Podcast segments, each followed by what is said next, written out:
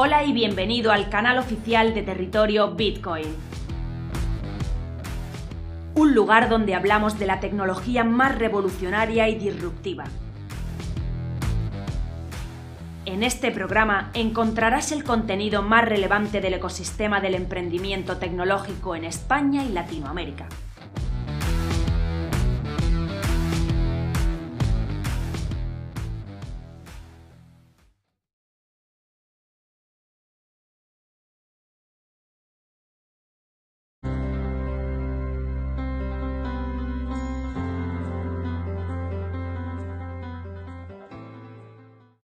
Este vídeo vamos a analizar el criptosistema RSA.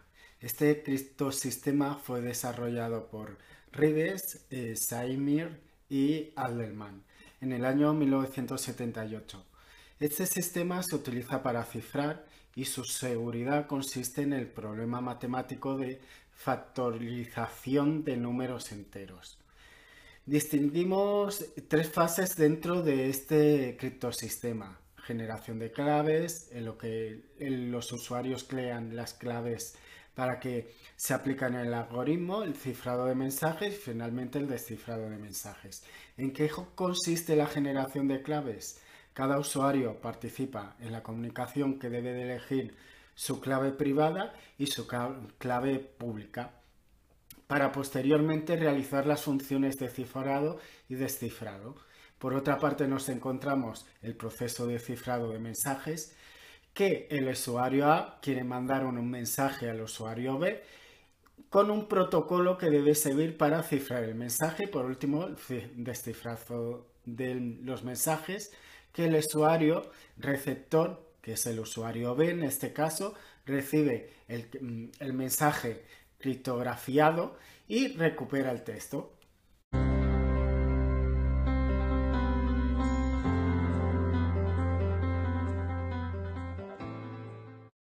Hola, soy Guille Avellán de DefiLab y hoy quería hablaros del DAI, ¿no? De la moneda estable al dólar estadounidense. Estable significa, o pegada, que un, DAI es igual a un dólar estadounidense.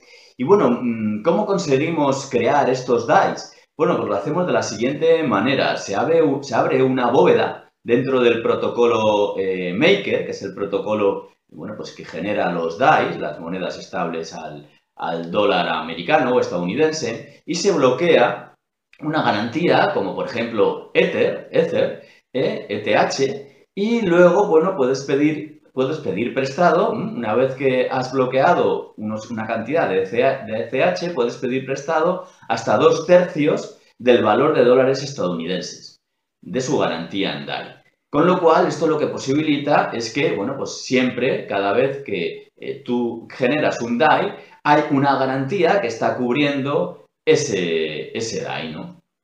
Y bueno, en principio, bueno, pues lo que ocurre es que estas bóvedas, al menos, siempre tienen un 150% del valor de los DAI eh, generados. Y en el momento que baja por debajo de este 150%, bueno, pues se cancela automáticamente y se queman esos, esos DAIs, ¿no?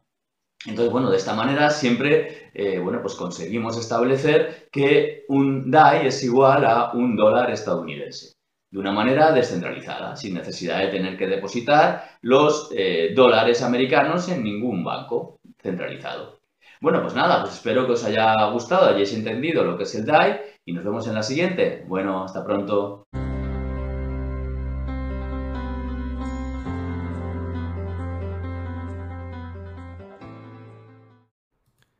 Aunque el uso de las monedas digitales es muy similar al de las monedas tradicionales, existen ciertas diferencias a la hora de comprarlas y almacenarlas, como por ejemplo estas no se pueden guardar en un lugar físico. Con el objetivo de gestionarlas y almacenarlas, se crearon los wallets o billeteras de criptomonedas.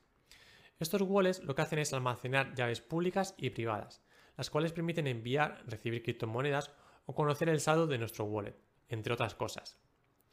Queda claro, por lo tanto, que para utilizar criptomonedas es imprescindible tener estas billeteras.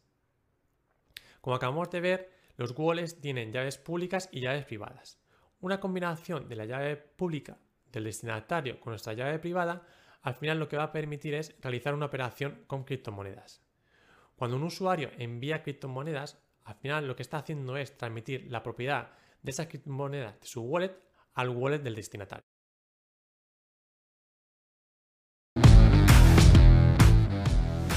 Visítanos en territoriobitcoin.com. Territorio Bitcoin. Información independiente desde 2014.